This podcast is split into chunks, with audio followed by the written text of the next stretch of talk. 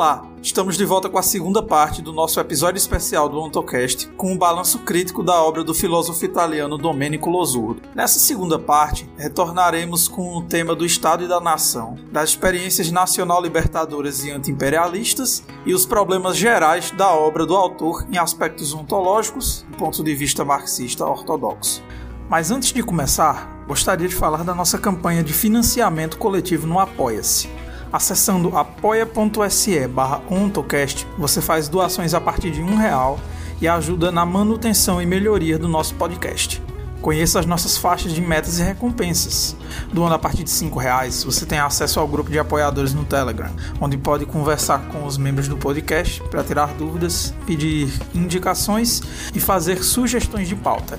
Doando a partir de R$ reais, além do grupo, você participa das lives do podcast e doando a partir de 20 reais, além do grupo e das lives, você também concorre ao sorteio de livros e brindes comunistas. Conheça também o nosso parceiro, o Clube de Livros Pagu. No Clube de Livros Pagu, você faz um apoio e recebe em troca algumas recompensas. Com 10 reais ou mais, você recebe acesso aos cursos do Clube Pagu. Com 63 reais ou mais, você recebe um livro revolucionário, um brinde surpresa e entrada grátis nos cursos e palestras. Com 95 reais ou mais, você recebe dois livros revolucionários, brinde surpresa, entrada grátis nos cursos e palestras e o autógrafo dos autores. Fiquem agora comigo, Gabriel Carvalho, Ciro Domingos, Romulo Caires e André Brandão.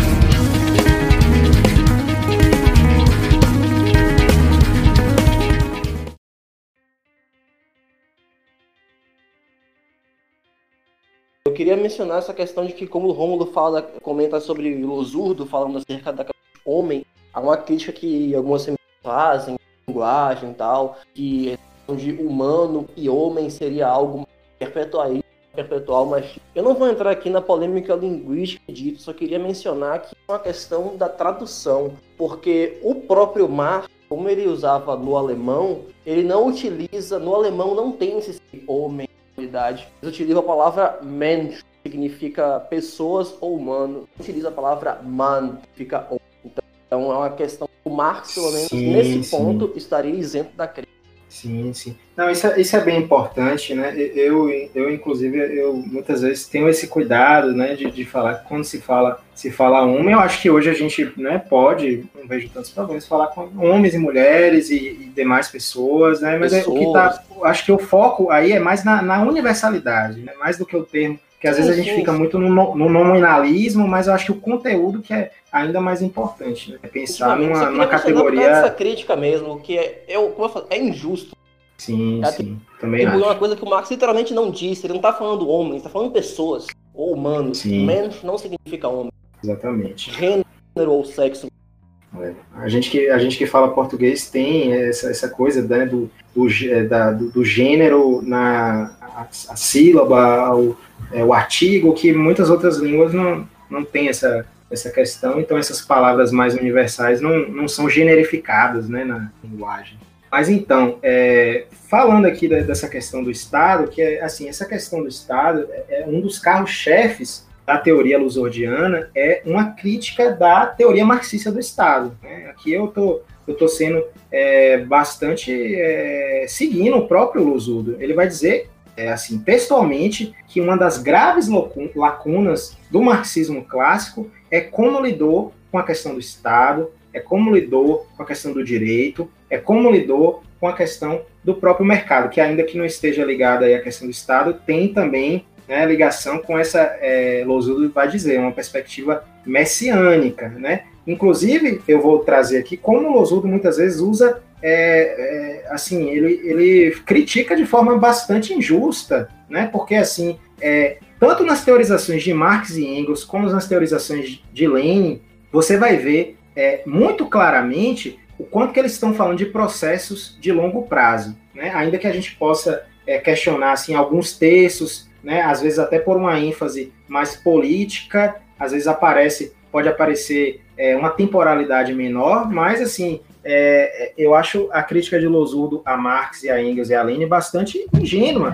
Parece parecer que, que, é, assim, três autores aí de extremo realismo né, cairiam nessa ingenuidade de achar que os problemas da sociedade seriam resolvidos de uma hora para outra, que bastaria a extinção do Estado. Então a gente vai ver como é que Losurdo faz essa crítica e de como poderíamos fazer uma anticrítica ou uma, uma resposta a essa crítica que Losurdo vai trazer. Aí lá na fuga da história, ele vai dizer que o bolchevismo tinha uma teoria da tomada do poder, mas não tinha uma teoria da sociedade socialista. Ele vai dizer, cito Losurdo, o partido bolchevique possuía certamente uma teoria para a conquista do poder, mas se por revolução se, se entende, além da derrubada da velha ordem, a construção do novo, os bolcheviques e o movimento comunista eram substancialmente destituídos de uma teoria revolucionária. E aqui eu já colocaria uma, uma, uma crítica ao que ele está trazendo, né? Porque eu acho que a proposta de Marx, assim, Marx ele nunca fez uma teorização sobre o que ele não tinha visto, né? Inclusive a gente vai vendo o desenvolvimento da teorização de Marx é, sobre o Estado, a gente percebe o quanto que os eventos históricos vão enriquecendo, porque a forma de Marx pensar é de extrair do objeto, do movimento do objeto, as suas legalidades. Então, assim,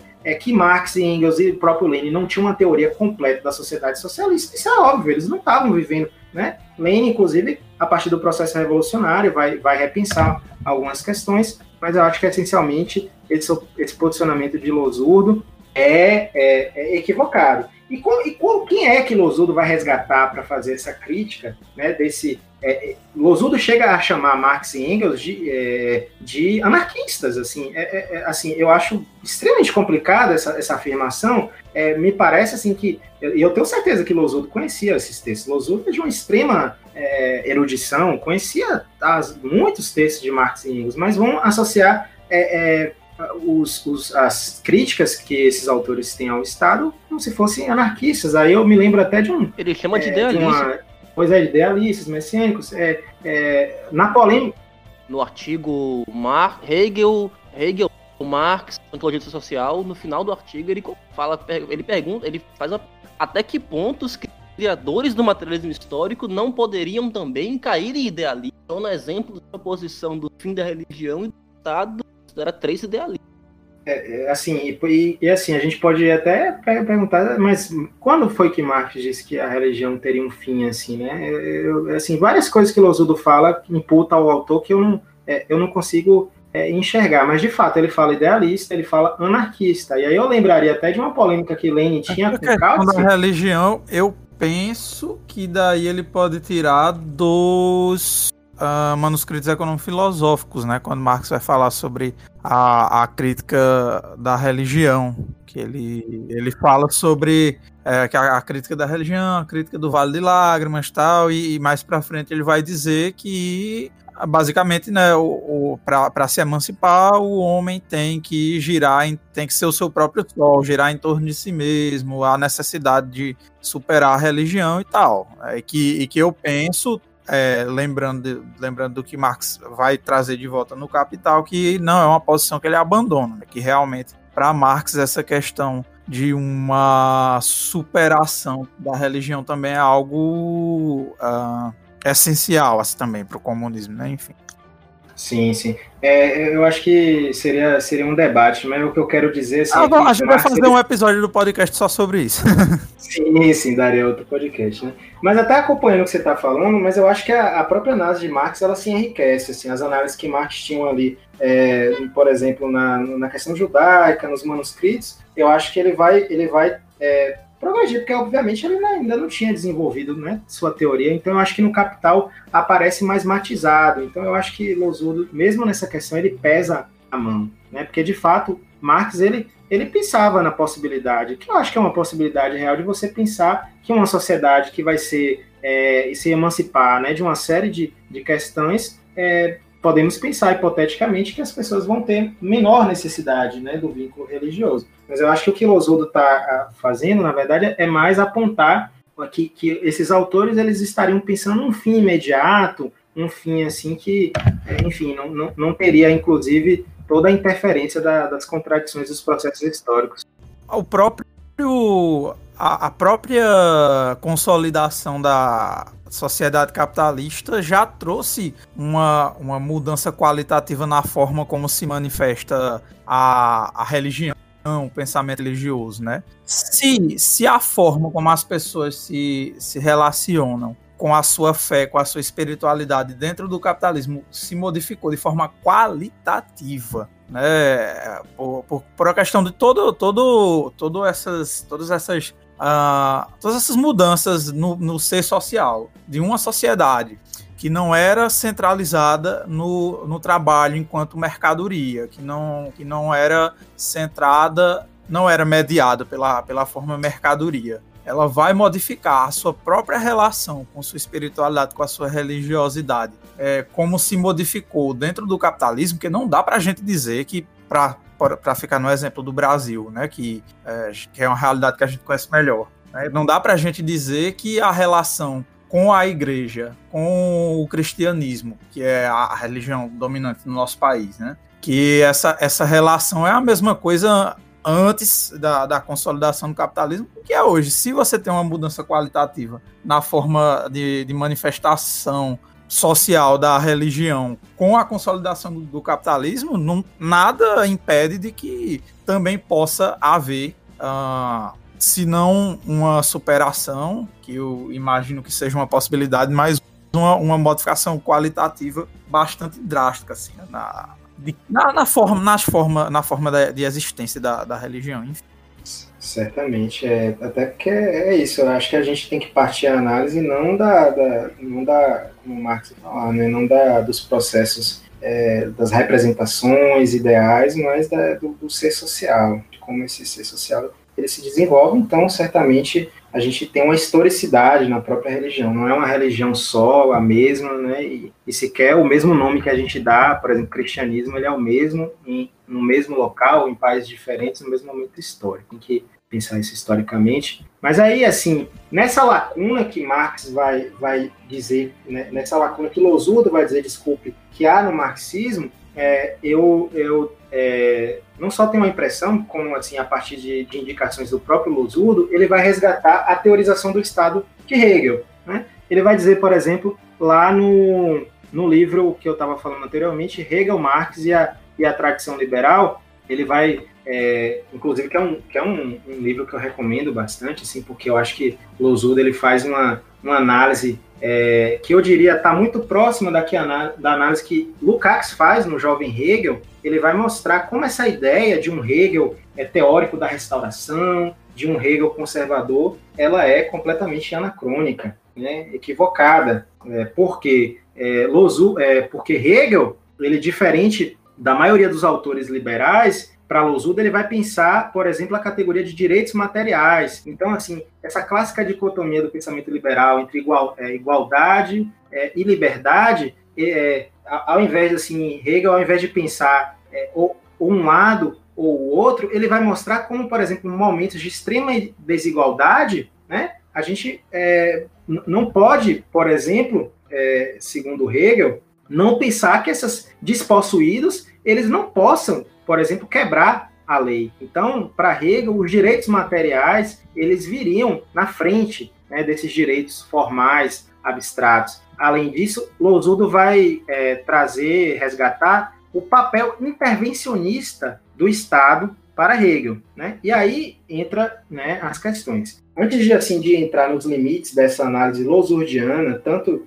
tanto do Estado quanto ao próprio resgate que ele faz de Hegel, né, eu queria resgatar rapidamente como que Marx, Lenin, né, e eu vou trazer também aqui algumas questões que o Mesaros nos traz para pensar o Estado, o quanto que eles estavam, né, muito, muito diferente do que Losudo fala, bastante atentos a uma série de, de questões. Né? Por exemplo, é, Marx ele vai, ele vai pensar, lá, se a gente for é, pensar a crítica do, do programa de Gotha, ele vai pensar, por exemplo, do que seria o direito né, numa sociedade é, pós-capitalista, numa, numa, sociedade de transição. Diferente do que Losudo fala de Marx, Marx, ele, na verdade, ele pensava que o direito ele vai continuar nesse primeiro momento de transição. Olha o que diz Marx lá na página 31 da crítica do programa de Gotha, estou usando aqui a edição da Boitempo. Da Boitempo. O direito, por sua natureza, só pode consistir na aplicação de um padrão igual de medida, mas os indivíduos desiguais. E eles não seriam indivíduos diferentes se não fossem desiguais. Só podem ser medidos segundo um padrão igual de medida, quando observados do mesmo ponto de vista, quando tomados apenas por um aspecto determinado, por exemplo,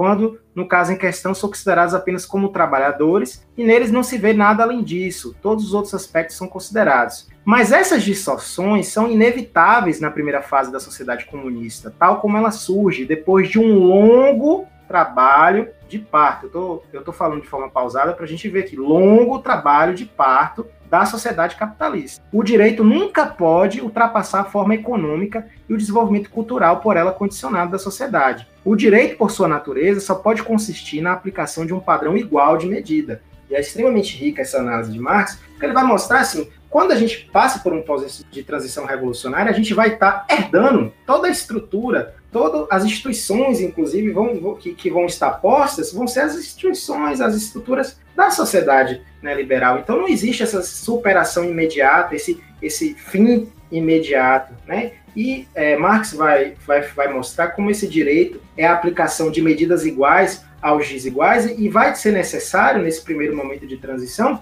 porque ainda vai ser necessário padrões de medidas, por exemplo, que Marx vai associar com a medida a partir, por exemplo, do trabalho, né? Então, assim, ainda nesse momento inicial não haveria a, a possibilidade da, da, dessa de romper com, essa, com essas certas normas aí. Então, assim, quando o Losudo vai vai falar de um direito socialista que haveria faltado na tradição, ele não vai estar sendo nada original. O próprio Marx está dizendo aqui que haveria que pensar formas institucionais, ainda que esse direito não seja né, o mesmo direito, porque não vai ter né, justamente no poder os burgueses. Mas eu vou, vou falar um pouquinho mais disso mais à frente. É, e assim, além disso, né, nesse processo de transição, tanto Marx quanto Lenin, né, Lenin inclusive vai dizer que esse aspecto é o central da teoria da transição de Marx, é que haverá esse momento onde né, é, a, as classes que são é, exploradas, as classes que são violentadas, as maiorias que são violentadas por uma minoria, vão,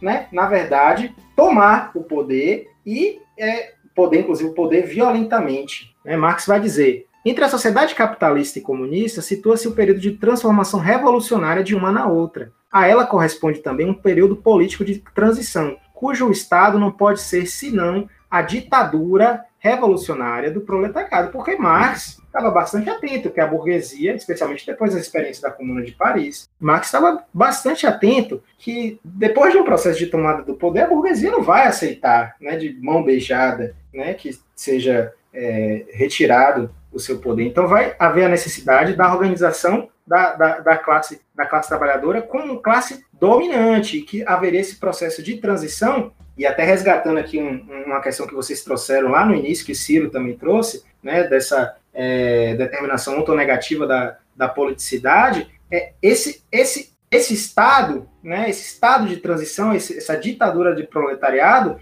ela teria, é, principalmente para Marx, para Engels, eu até diria para o próprio Lenin também, um, um, aspecto negativo, né, de destruir né, as, as, as, as é, enfim, a, o ordenamento anterior e que, né, para ser de alguma forma reabsorvido pela própria sociedade. Eu vou, eu vou desenvolver um pouco melhor isso. Então, assim, para toda essa tradição que Losudo critica, o Estado e o direito é o direito do mais forte, como vai dizer Mesaros lá na montanha que devemos conquistar, né? Então, é, não havia nada de ingenuidade né, nesses grandes clássicos, né? Muito que, pelo contrário, quando Marx vai dizer, como Ciro falou, né, o Estado como órgão de dominação de classe, né, esse comitê dirigente, né, vai aparecer enormemente. Então, qual é a diferença da, da leitura de Marx, Engels, Lenin para a leitura que Losudo vai, vai trazer? Ao invés e aqui é uma hipótese, porque parece pela leitura do texto de Losudo, ao invés de pensar nesse estado, né, nesse estado, até um estado ético, como Hegel traz, que seria essa, essa, essas conquistas da, da, da liberdade que né, seriam institucionalizadas, né, como Losudo fala, de sair do estado de exceção e ir para a norma, é, esse, esse, esse processo, eu me perdi um pouco aqui, desculpem, é, Então, é, eu estava falando justamente como não, não é condizente né, para esses autores essa, essa crítica de um idealismo, de um messianismo, né? Que haveria justamente a substituição, a quebra dessa, desse Estado burguês é, e a colocação de outras estruturas no, no local. Né? Eu, eu, lembrei aqui que eu estava falando é que Losuda ele parte dessa, dessa leitura hegeliana, que o Estado seria essa, essa institucionalização da liberdade, enquanto essa tradição que a gente está analisando aqui, Marx, Engels, Lenin, vão partir do ser propriamente, do ser precisamente assim do Estado. Né? Poderíamos dizer uma análise ontológica do Estado, como o Estado é. Né? Alguns, inclusive, dizem que seria uma leitura é, é, uma leitura simplificada é, de Marx, uma leitura simplificada de Lenin, que não, por exemplo, não consideraria toda a, a forma ampliada do Estado e todas as, né, as formas de, de, de é, institucionalização da liberdade, e eu acho que hoje, né, no momento que a gente vive histórico, onde há essa quebra maciça da, da enfim, de direitos formais, a gente é, questiona se, na verdade, é justamente essa leitura marxista que não está correta. Então, o Estado, ele, é, como o vai dizer, ele surge para conciliar, né, para conciliar as classes, surge para, para o controle desse sociometabolismo do capital. Então, a gente não pode separar o capital do Estado. Né? Essa, esse, para mim, é, é, é, o grande limite dessa leitura de Losurdo, né? que eu julgo que ela é extremamente hegeliana. Né? Vai pensar é, muito mais esse Estado como uma espécie, uma espécie né, de espírito, nesse sentido de uma marcha né, de institucionalização, é, enquanto é, Marx, Engels e o próprio Lenin vão pensar o quanto que dessa estrutura a gente vai para outra. E não é que eles estão negando, por exemplo, o Losudo chega a afirmar o absurdo de que eles não pensariam nas funções administrativas do Estado, quando eu lembraria para todo mundo que estiver nos escutando aqui que Marx lá na crítica do programa de Gota, vai criticar La Salle justamente na ideia de um fruto integral do trabalho. Marx vai apontar, não, não existe fruto integral é, numa sociedade socialista. É, vai, vai ter os, o, o, a, enfim, a riqueza que vai ter que ser direcionada para a administração pública, para o enfim, para a gente pensar saúde, uma série de outras coisas. Então, né, não haveria a, a, negligência desses aspectos. Um outro aspecto, né, que aí valeria a pena a gente trazer, é como é, Lênin, por exemplo, pensava, pensava na crítica da própria democracia. Né? André falou aí de um, de, um, de um texto extremamente importante de Lukács, Socialismo e Democratização,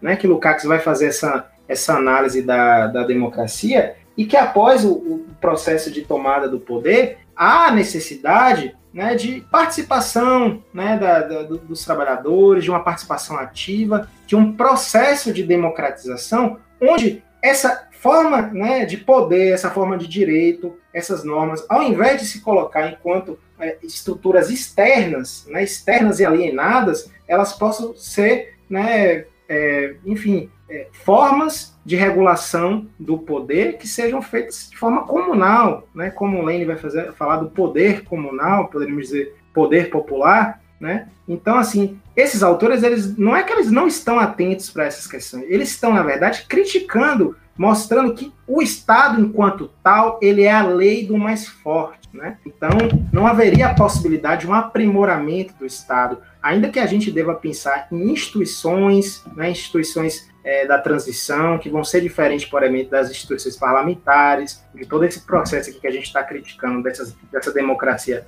formal burguesa, é, é, há, na verdade, a necessidade de superar essa teoria do Estado. E aqui eu gostaria, para finalizar essa análise do Estado, de trazer é, um, as formulações que o Mesaros faz lá na Montanha que Devemos Conquistar, que é um livro extremamente interessante, é, que ele vai mostrar como Hegel ele parte da é, eternização da figura do Estado-nação. Né? E aí o que, que Mesaros questiona? Se Hegel estiver correto, em seu julgamento sobre o Estado-nação, constituiu o poder absoluto, historicamente insuperável na Terra, haveria maneira de sair desse curso final de destrutividade que ainda hoje parece prevalecer em mais de um sentido em diferentes partes do mundo? Se a resposta for não, o canto do cisne não intencional que Hegel nos deixou em sua filosofia do Estado teria de ser também o canto de cisne da própria humanidade. Então, o que a gente poderia questionar o Zudo é se esse Estado-nação, né, se essa nacionalidade vai, vai ser para sempre, é, como a gente vai pensar na própria continuação da, da, do, do, planeta que a gente vive, né? Porque os Estados-nações hoje são enfim, retomando os conflitos. A gente vê a história do século XX como foi permeada de uhum. conflitos. Então, é muito mais do que continuar nessa tradição. Uhum. Eu acho que a gente tem que, como o Mesaros fala, é, procurar as mediações necessárias para superar esse estado de coisa. Então, aqui não é uma negação da necessidade de novas institucionalizações, processos de norma, de normatividades que sejam conduzidas socialmente, mas elas não vão ser por entidades externas, né? Hegel tinha essa essa, essa fantasia de uma classe de burocrata que estaria acima das contradições, né, e que poderia é, guiar de forma, é, diria até neutra, né, os, os, as conflitividades e conciliar os conflitos, e assim, até onde sabemos, essa, essa classe neutra, ela não existe. Cara, isso hoje, na ciência política burguesa, é algo que é basicamente, acho que homogeneamente homogeneamente negado, é, é, é consenso. A burocracia não segue a norma. Pelo contrário, a burocracia não tem nem como seguir a norma. Imagina só, você acha que existe uma ação suficiente que, que faz um policial prever todos os procedimentos possíveis? É impossível, não tem como. Meu professor, recentemente, eu estou fazendo uma matéria de políticas públicas, meu professor Alvino Sanches, ele estava falando justamente isso, que foi uma, uma que ele trouxe um convidado para falar com a gente, inclusive, e uma vez na época da vida dele quis se voluntariar para mesário e tal. Ele falou que no, no curso que você faz para ter a preparação tinha uma mulher que queria prever absolutamente todas as possibilidades. E se faltar luz? E se o cara chegar bêbado? E se rolar um assalto? E se não sei o quê? E a resposta do monitor foi: olha, nesse caso você usa o bom senso e faz o que der. Então, tipo assim, no mundo real das coisas concretas, esse você faz você usa o bom senso e faz o que der, essa brecha aí, esse espaço, abre margem para muita coisa. E inclusive para jogos de força. E aí, basicamente, o burocrata, muito diferente, embora seja caracterizado pela discretidade, por, por ele ter um caráter descritivo do seu trabalho, dado de cima, que é uma maneira que, com a tendência à imparcialidade, existe fato, assim, hoje na ciência política burguesa já, um consenso de que essa ideia é uma furada. É, tem material empírico para dar e vir. Agora eu queria aproveitar uma questão que você falou do Estado-nação. O Losurdo, ele eterniza o Estado-nação ou eterniza o Estado e a nação? Porque são coisas diferentes. Você consegue entender isso?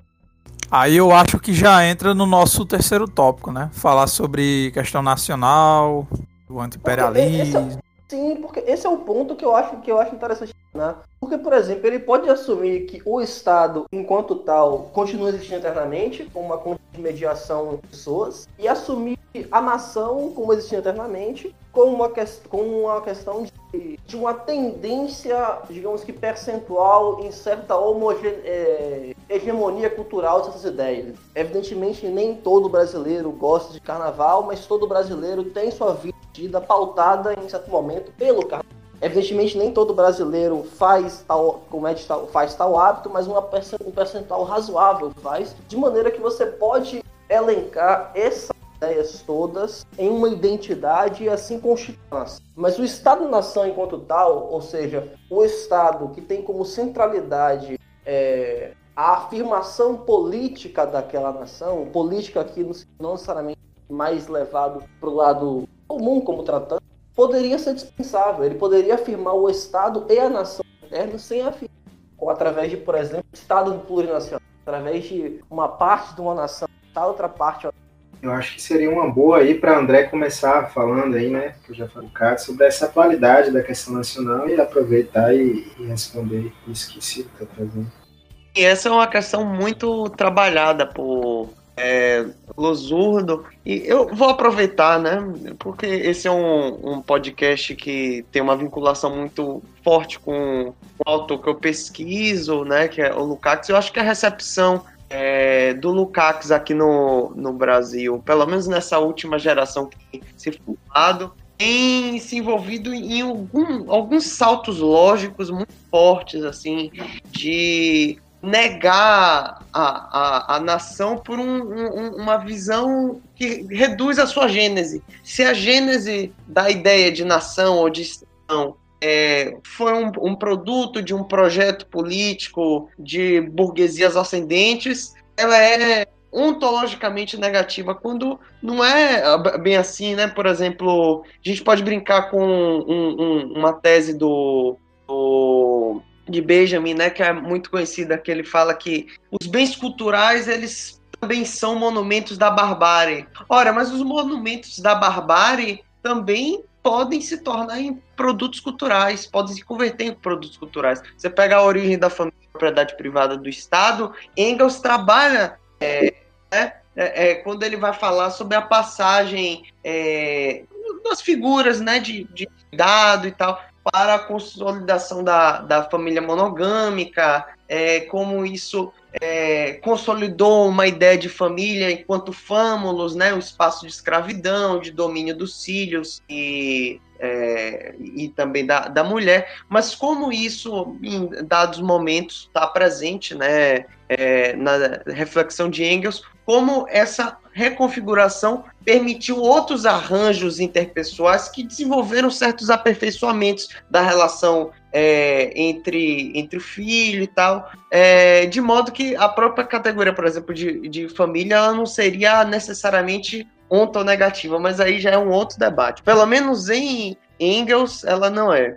Então, perceba, a nação, né, ela, é, primeiro falando de, de Lukács, se vocês pegam é, a própria ontologia do ser social, no capítulo da reprodução, na breve passagem que ele fala sobre a nação, ou em outro texto, né, que é as tarefas da filosofia marxista na nova democracia, a visão que é feita né, sobre a ideia de nacionalidade, ela reconhece tanto um estatuto é, cultural como político político no sentido da mediação possível dentro de um sistema capitalista que é muito importante, né? E aí eu vou mediando com o, com Losurdo e com Lukács. Porque, repare, do ponto de vista político, né, é muito comum na esquerda contemporânea uma visão parecida com aquela que Losurdo denuncia é, no livro dele sobre Stalin, né, do que Trotsky, do que Trotsky, é, eita, quase que não sai, do que Trotsky é, emite, né, o decreto que Trotsky emite quando ele assume as funções de relações internacionais da União Soviética, né?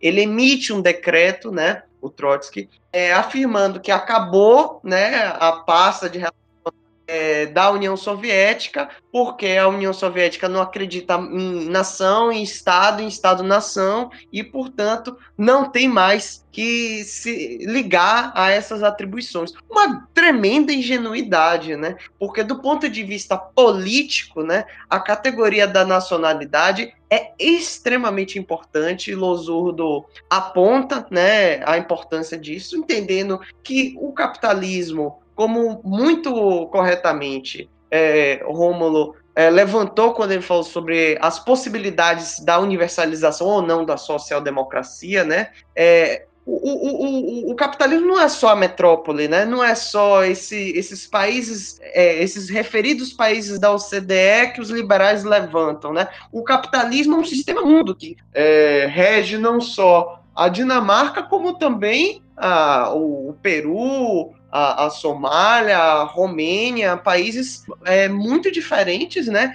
E que existe, né, um, um, um, um mecanismo de associação entre os países, de integração entre os países, que permite né, relações de dependência, relações onde existem trocas desiguais entre os países, né, e muita ingerência externa de determinados países ditos centrais, né, porque economicamente adquiriram, né, conquistaram para si essa centralidade. Na base da base da força, e essa força existe. Essa força existe, o que faz com que a ideia de nacionalidade, do ponto de vista político, ganhe é, importância, né? no sentido é, que não pode ser, evidentemente, fetichizado, mas que está é, é, presente é, lembra disso né, nas tarefas da filosofia marxista na Nova Democracia, é, no manifesto do Partido Comunista, quando Marx e Engels eles lembram que não por uma questão de conteúdo, mas por uma questão de forma, as lutas do, do proletariado acabam adquirindo um certo caráter nacional, lidando é, com a sua própria burguesia, mas indo além, né, com a experiência histórica que Marx e Engels não tiveram, com as outras burguesias que fizeram o que fizeram, por exemplo, em 1917, onde o Exército Branco congregava exércitos franceses, japoneses, né, alemães. Então, essas tarefas impedem uma negação absoluta e de imediato ao caráter político das nações. É, é evidente aí há que se mediar com Losurdo e é, é, que, se criticar Losurdo, melhor dizendo, que isso não significa que as nações, enquanto politicidade, né, Estado politicamente, necessitem se eternizar, mas do ponto de vista cultural, né, aí já é uma outra questão que o marxismo tradicionalmente tem algumas dificuldades, né? É, na época da consolidação da União Soviética, houve uma discussão sobre linguagem, nação, se deve se eliminar de, de, de imediato, né? Tentar a imposição de uma língua comum, de uma homogeneidade cultural, que na verdade acaba virando, né, um universal abstrato né? Ou como é, na, na linguagem de Hegel, né? É, como Hegel apresenta é, no, no, na introdução, se eu não me engano, não, melhor dizendo, no prefácio, né, da, da fenomenologia do espírito, né, uma noite onde todas as vacas são pardas. Então, essa negação da nação como uma especificidade regional né, é, de cultura e tal, como se fosse criar uma cultura humana é, é, homogeneizada. Isso, além de ser um empobrecimento, né, da, é, um, um, empobrecimento da, como é que eu posso dizer, é, é, da, da, experiência humana, ela também é uma impossibilidade é, material pela própria natureza da ação humana, né? Tanto que existe um conceito na antropologia e na geografia, que é o do não lugar, que seria aquele é, espaço que seria totalmente indistinto, né? Mas nem o não lugar, que é uma tentativa de homogeneização que certas tendências do capitalismo tentam é, impor, como por exemplo, um,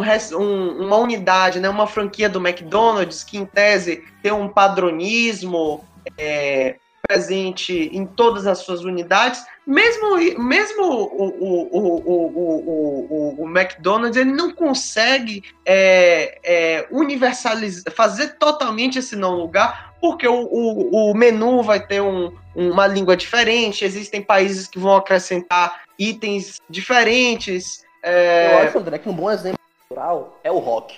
O rock, rock ele, ele, cumpre, ele, é o rock, rock, é, rock and roll, ele cumpre esse papel de ele acaba se universalizando mais do que embora tenha vindo, embora tenha muito rock inglês, mas você vê que ele acaba tendo suas particularidades mesmo mesmo nessa universal em cada local. O rock brasileiro não é em nenhuma hipótese igual ao Led Zeppelin, em nenhuma hipótese igual ao J-Rock lá do Sim, e, e até por. Você vê no McDonald's, você vê no, no, no rock. Ele tem uma tendência à universalização, mas isso não anula, em hipótese algumas particularidades.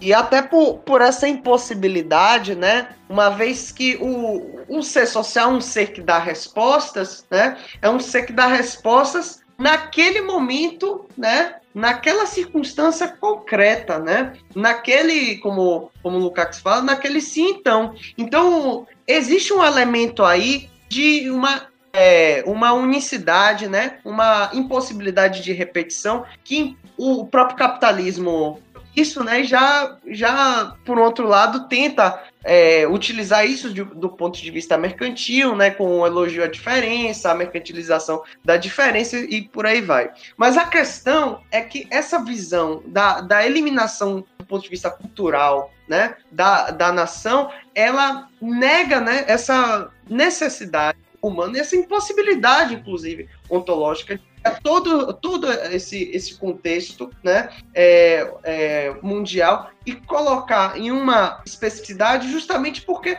existe um conjunto de determinações que ocorrem em circunstâncias é, condicionais né, em cada sim, então, daquela região que não pode ser negado, inclusive a própria historicidade pregressa, né? Se você impõe uma nova, uma nova língua naquela é, é, naquele país, mesmo que você consiga impor, aquela língua nunca vai ser a pura língua britânica, né? O, o inglês australiano é diferente do inglês é, é, britânico, que é diferente do jamaicano, que é diferente do nigeriano, e por aí vai. O português brasileiro é diferente, e mesmo em, em cada país, né? O, Isso, isso sem contar a diferenciação entre si, né? Porque, por exemplo, um dos grandes equívocos que tem ao ler Marx em alemão é porque Marx não usa. Marx, é, no alemão da época de Marx, utilizava a mesma palavra para civil enquanto adjetivo e para burguês enquanto adjetivo. Então, fora o contexto, não existe qualquer elemento naquele alemão daquela época para dizer que Marx está falando de civil ou de burguês. Isso cria N problemas de tradução e N problemas de cultura se você for um alemão nativo, principalmente. Porque o alemão nativo acha que ele já sabe a língua, porque ele, no final das contas, é um alemão nativo, vai ler o Bürgerlich como burguês, mas às vezes, e não são poucas as vezes, principalmente jovem, aquele Bürgerlich fica que é um conceito totalmente diferente.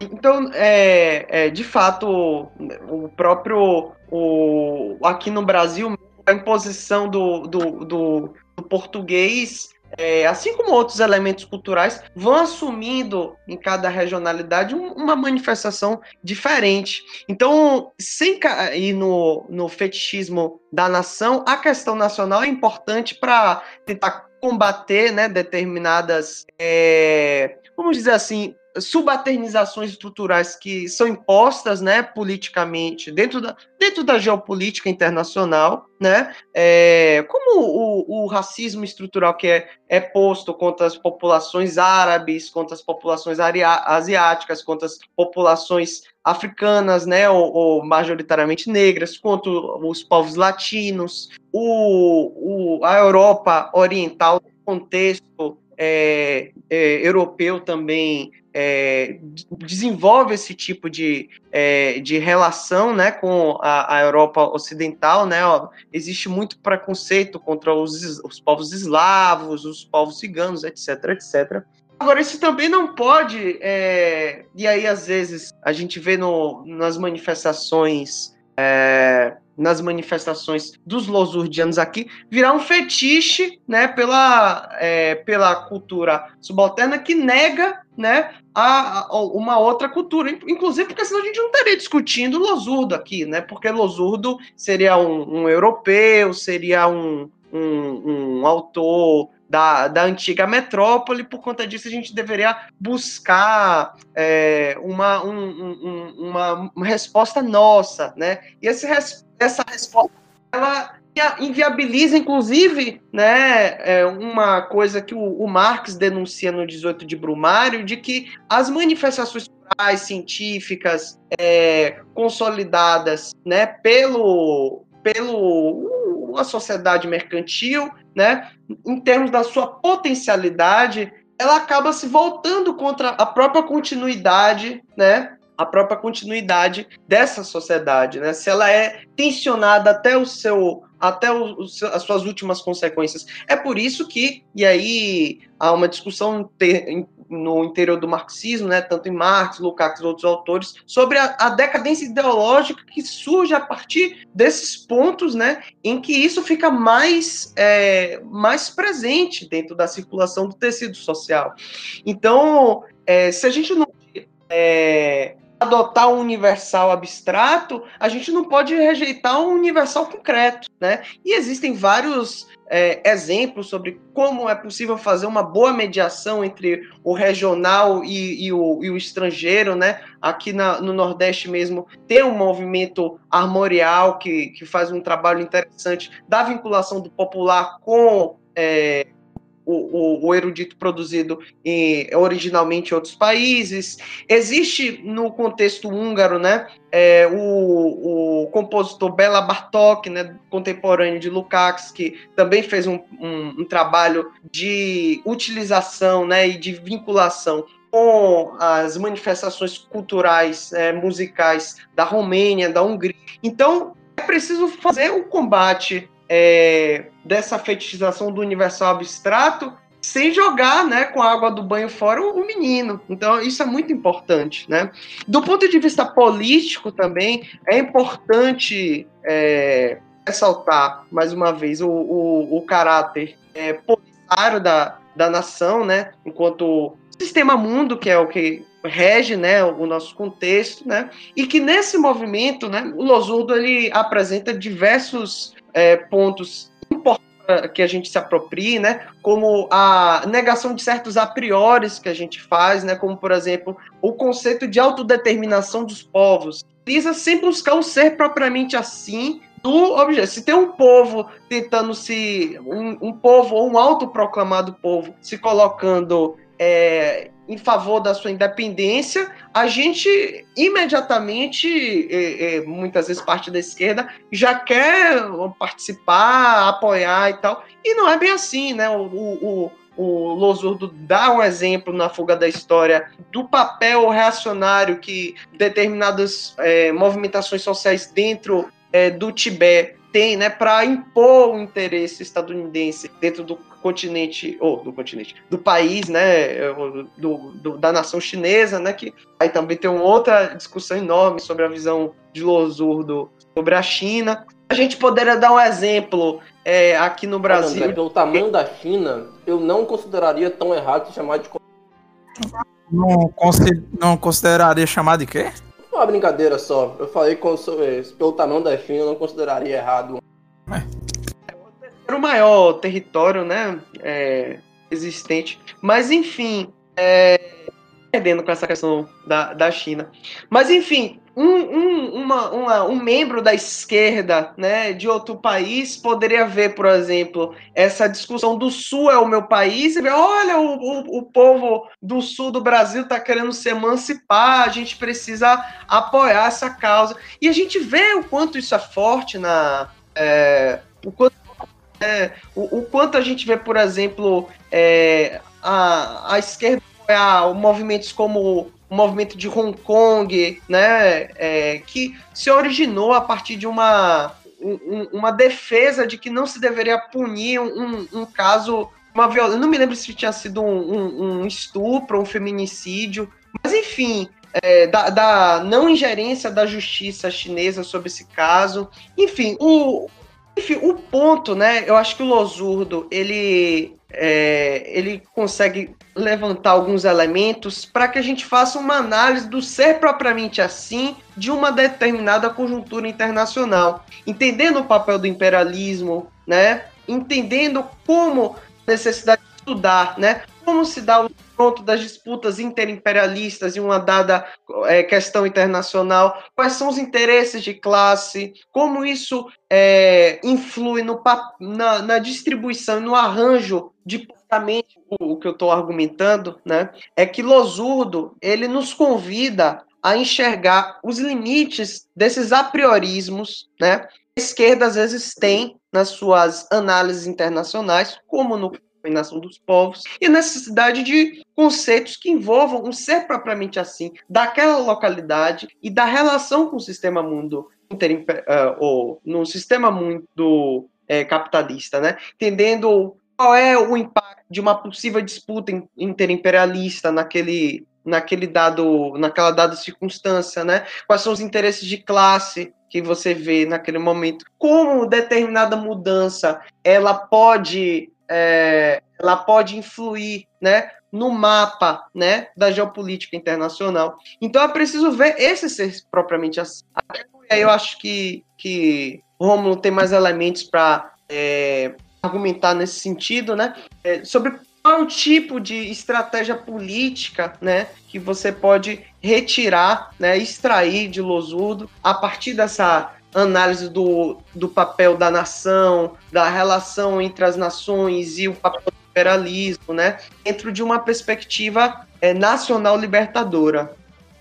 É, então eu vou, eu vou pegar o gancho de André aí, que ele levantou a bola, né, é, aproveitando da, da análise que ele faz aí, de trazendo os aspectos que a gente pode e, e até deve incorporar da análise de Losurdo para não cairmos, né, não, tanto em apriorismo como ignorarmos uma série de, de, de, questões fundamentais que vocês trouxeram aí, a língua, é, cultura, os costumes, enfim. A gente não pode pressupor que é, uma futura sociedade emancipada é, vai haver uma homogeneização né, total e, como o Ciro falou aí, o universal é, ele, não, ele não se realiza sem o particular, sem as particularidades. Então, nesse ponto, o Losurdo ele é, tem muito a contribuir. Mas qual é a questão? Né? E aí eu acho que diz muito sobre a concepção de nacional que ele tem. Né? É, eu acho que o próprio Ciro colocou aí uma, uma questão importante, mas aí, fazendo um, uma certa reconstrução aqui rápida do argumento de Losurdo, de como ele pensa a, a questão nacional libertadora, é, antes de tudo, é, é, trazendo aqui uma, uma, discussão que ele faz lá naquele livro que a gente já falou, a, a Luta de Classes, uma história política e filosófica, ele vai lembrar como na, no, na, no texto de, de é, iniciação da Associação Internacional de Trabalhadores, é, quando, que é manuscrito pelo próprio Marx, o quanto ele ali, é, Marx invoca a necessidade dos, é, dos países, especialmente ali da, das classes trabalhadoras de, de países met, metropolitanos, né, de dominarem né, a situação, a situação nacional das nações oprimidas, né? E, enfim, de se aprofundar nas questões geopolíticas para não cair né, em análises incorretas. Então, é, Marx ele tinha bastante atenção, eu até recomendo, tem uma coletânea que o Marcelo Musto organizou, que é Trabalhadores é, Univos, que tem uma série de Marx, textos de Marx, de, é, de tantos outros autores, na época da, da primeira internacional, da, dessa Associação Internacional dos Trabalhadores, e assim, ali fica muito explícito como Marx ele dá importância à questão nacional. Né? Então a gente tem que pensar sempre as questões, as questões internacionais, para não cairmos num, num, universalismo abstrato, analisando né, as particularidades, e como Marx vai falar, observando a realidade dessas nações oprimidas, como a gente estava falando né, anteriormente, o quanto que o desenvolvimento do capitalismo é, expôs a nu a barbárie na, nas colônias. Né? É, partindo disso, é, Losurdo vai Losurdo vai ter uma importância, vai dar uma importância muito grande às análises que o, o Mao, o Mao Zedong faz, revolucionário chinês, e aí a gente até entra um pouco na, na discussão sobre a China. É, Losurdo, ele, ele muitas vezes é lido assim como, né, especialmente quem não se interessa por leis, o autor propriamente dito. Né? Se fala muito da, né, que seria um, um, uma é, reabilitação de Stalin e tal. A gente até já trouxe alguns pontos aqui críticos, que fizemos críticas dessa análise dele, do período staliniano. Mas, assim, antes de tudo, Losuda é extremamente influenciado pela Revolução Chinesa, pelo de, pelos debates que ocorreram né, do decorrer da Revolução Chinesa e até hoje. Né? E aí, nessa análise sobre a, a Revolução Chinesa, Losudo vai resgatar, também naquele livro, A Luta de Classes, ele vai dizer o seguinte: na véspera da conquista do poder, o Mao Tse-tung esclarece seu programa de governo. Nossa política atual é pôr limites ao capitalismo, não de destruí-lo.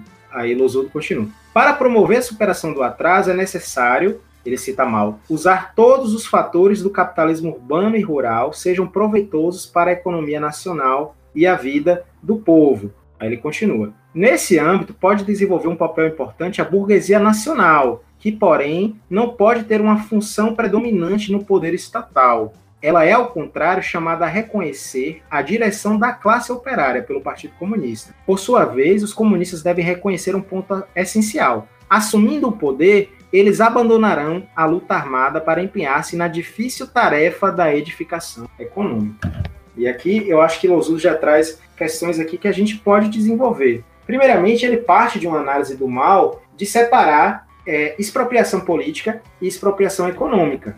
É, o mal vai defender que é possível expropriar é, é, é, politicamente a, a, burguesia, né, de não ter, da burguesia não ter nenhum impacto, poder né, no Estado, mas que ainda haveria a possibilidade né, do, do, dos burgueses né, terem riquezas e, e, até influírem em outros aspectos. Então, Losurdo aposta nessa separação né, entre expropriação política e expropriação econômica, justamente naquilo que a gente estava falando, porque, segundo Losurdo, as experiências socialistas no século XX, ele vai ser bastante crítico à experiência soviética, é, por exemplo, quando, quando ele, vai, ele vai até ironizar como é que se chama de comunismo de guerra, como é que dá o nome de comunismo a uma situação onde era uma pobreza generalizada. Ele vai até fazer uma ironia com aqueles que, que começaram a, a, achar, a se sentir traídos pela inclusão do dinheiro, por exemplo, na NEP, quando Lenin vai, vai é, introduzir a NEP na, na União Soviética,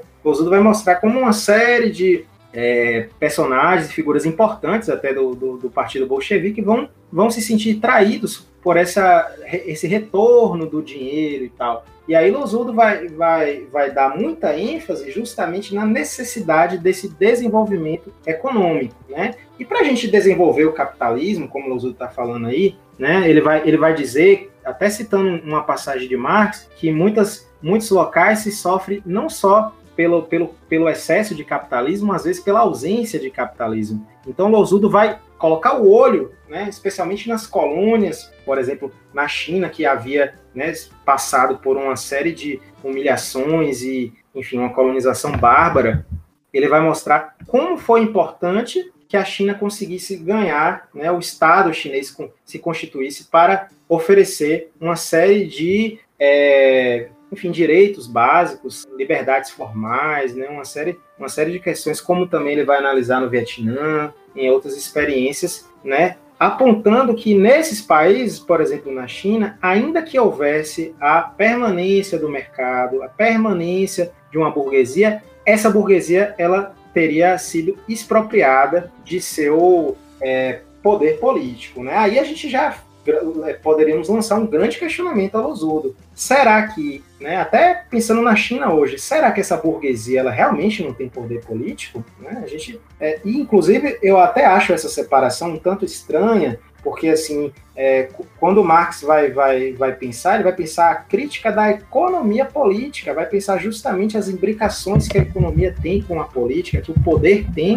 com a questão econômica. Então, eu acho que essa, essa separação ela já pode ser considerada né, um tanto um tanto equivocada, mas ainda que ela sirva para a experiência chinesa, né, poderíamos aqui ficar aqui discutindo se, se serve para a situação chinesa, eu acho que Losudo ele peca justamente em não desenvolver qual seria a particularidade chinesa para que lá uma burguesia nacional pudesse ser expropriada de seu poder político e não causasse, né, não, não entrasse num processo de contra-revolucionário, contra golpe de Estado, porque aí entra a questão. Né? Já comentamos isso bastante, o quanto que é importante essa análise de Losurdo da situação colonial. Né? É, não, não temos que achar menos importante, e, e André trouxe aí várias questões em relação a isso, uma série de é, é, positividades né, na, na, na, manutenção de uma língua, de um povo, na segurança, uma série de questões que a gente pode pensar, né? mas a questão é, é possível universalizar a proposta lusordiana de confiar em uma burguesia nacional? Né? É, isso é, é uma pergunta que eu quero desenvolver um pouco mais. Mas só para dar continuidade nessa questão dos movimentos de libertação nacional, eu acho que a gente pode extrair ali questões importantes do Losurdo. Ele chega a dizer por exemplo, que é, haveria uma diferença de nacionalismos, porque, por exemplo, é, o desenvolvimento chinês, por exemplo, seria diferente do, do nacionalismo nazista, por exemplo, que queria é, universalizar uma, uma, um, uma sociedade de senhores, né? Como é que é, o Losudo traz aqui, raça de senhores, né? Povo de senhores. Então ele vai dizer que essa perspectiva não é, é isso, que essa perspectiva não, não é possível de universalizar né, mas que uma perspectiva né, de reconhecer né, a, os diferentes nacionalidades, que isso sim seria possível. A gente até vê aí mais uma vez a, a importância que Losudo dá a Hegel e as teorias do reconhecimento né, de Hegel. É, ele também vai, vai analisar a importância, por exemplo, de um movimento que, ainda que, que é, aparentemente foi uma defesa nacional, que foi a, a, a guerra contra o nazismo que a União Soviética né, venceu, né, aquelas batalhas ali é, mais ao final da Segunda Guerra Mundial, é, ele vai chamar de Grande Guerra Patriótica, porque é, a partir dessa, dessa de uma intervenção aí de em limites mais nacionais, mas que teve uma repercussão né, de caráter universal, porque segundo Losudo, imaginem né, o que estaríamos vivendo hoje se o nazismo tivesse né, vencido aquela guerra e se universalizado, né? Então não teríamos teríamos uma, uma dominação ainda mais brutal, né? É, mas é, não, vou, não vou me aprofundar muito nisso, porque eu queria entrar aqui na questão que eu acho que nos interessa, especialmente para a gente que vive aqui no Brasil, e eu acho que serve para essas leituras né, muito acríticas que às vezes a gente pode ver aí de Losurdo, né, de não pensar como seria essa estratégia nacional libertadora no Brasil. Aí eu queria rapidamente resgatar alguns debates. Eu acho que o, existe uma coletânea, é, a história do marxismo no Brasil, é, que é uma coletânea muito interessante, tem muitos textos valiosos, e, e, lá em um desses textos existe um texto do João Quartim de Moraes, que ele vai falar do Programa Nacional Democrático. Né? Essa estratégia nacional libertadora, ela, ela, foi, ela ficou muito em voga, enfim, em uma série de países que influenciados é, pelo Partido Comunista da União Soviética, e aqui no Brasil ela chegou e né, existem algumas diferenças, mas poderíamos colocar em um termo comum que foi o Programa Nacional Democrático. Né? E o que seria esse programa? Eu vou fazer uma pequena citação de uma passagem do João Quartinho de Moraes, que eu acho que ele delineia bem aqui a questão. Ele vai dizer o seguinte: a cassação do registro e o confisco dos mandatos do PCB pelo golpe parlamentar de 1947 confirmaram, na espécie eloquência dos fatos, a distância que separava a fraseologia liberal da Constituição de 46 dos métodos de dominação de classe dos latifundiários, majoritários no Congresso, e da burguesia pró-imperialista. A gente lembra aqui que é, a, a Constituição de 1946 foi uma Constituição com participação, inclusive, de, de comunistas, a gente tinha parlamentares comunistas, mas que logo em seguida né, houve é, uma série de perseguições, de cassações, etc. É isso que o João Quartinho está mostrando aqui. Aí ele continua. O significado desse contraste não era, entretanto, unívoco. Podia ser interpretado como expressão tanto do caráter hipócrita, portanto ilusório, das liberdades e direitos da democracia burguesa, quanto de seu caráter precário e incipiente. Né? Aqui a gente, pode parar aqui, porque eu acho que ele já enuncia a questão perceber essa, essa, essa brutalidade das classes dominantes brasileiras naquele e tantos momentos da, da história brasileira seria, na verdade, uma, uma falácia da democracia, porque afinal não teríamos e nunca tivemos democracia no Brasil, ou seria, na verdade, uma falta de democracia? Né? Eu acho que o próprio João Quartinho de Moraes ele acaba, eu diria, até acompanhando né, essas teses nacional libertadoras, eu acho que a gente tem que recusar a própria formulação dessa forma. Né? Por quê?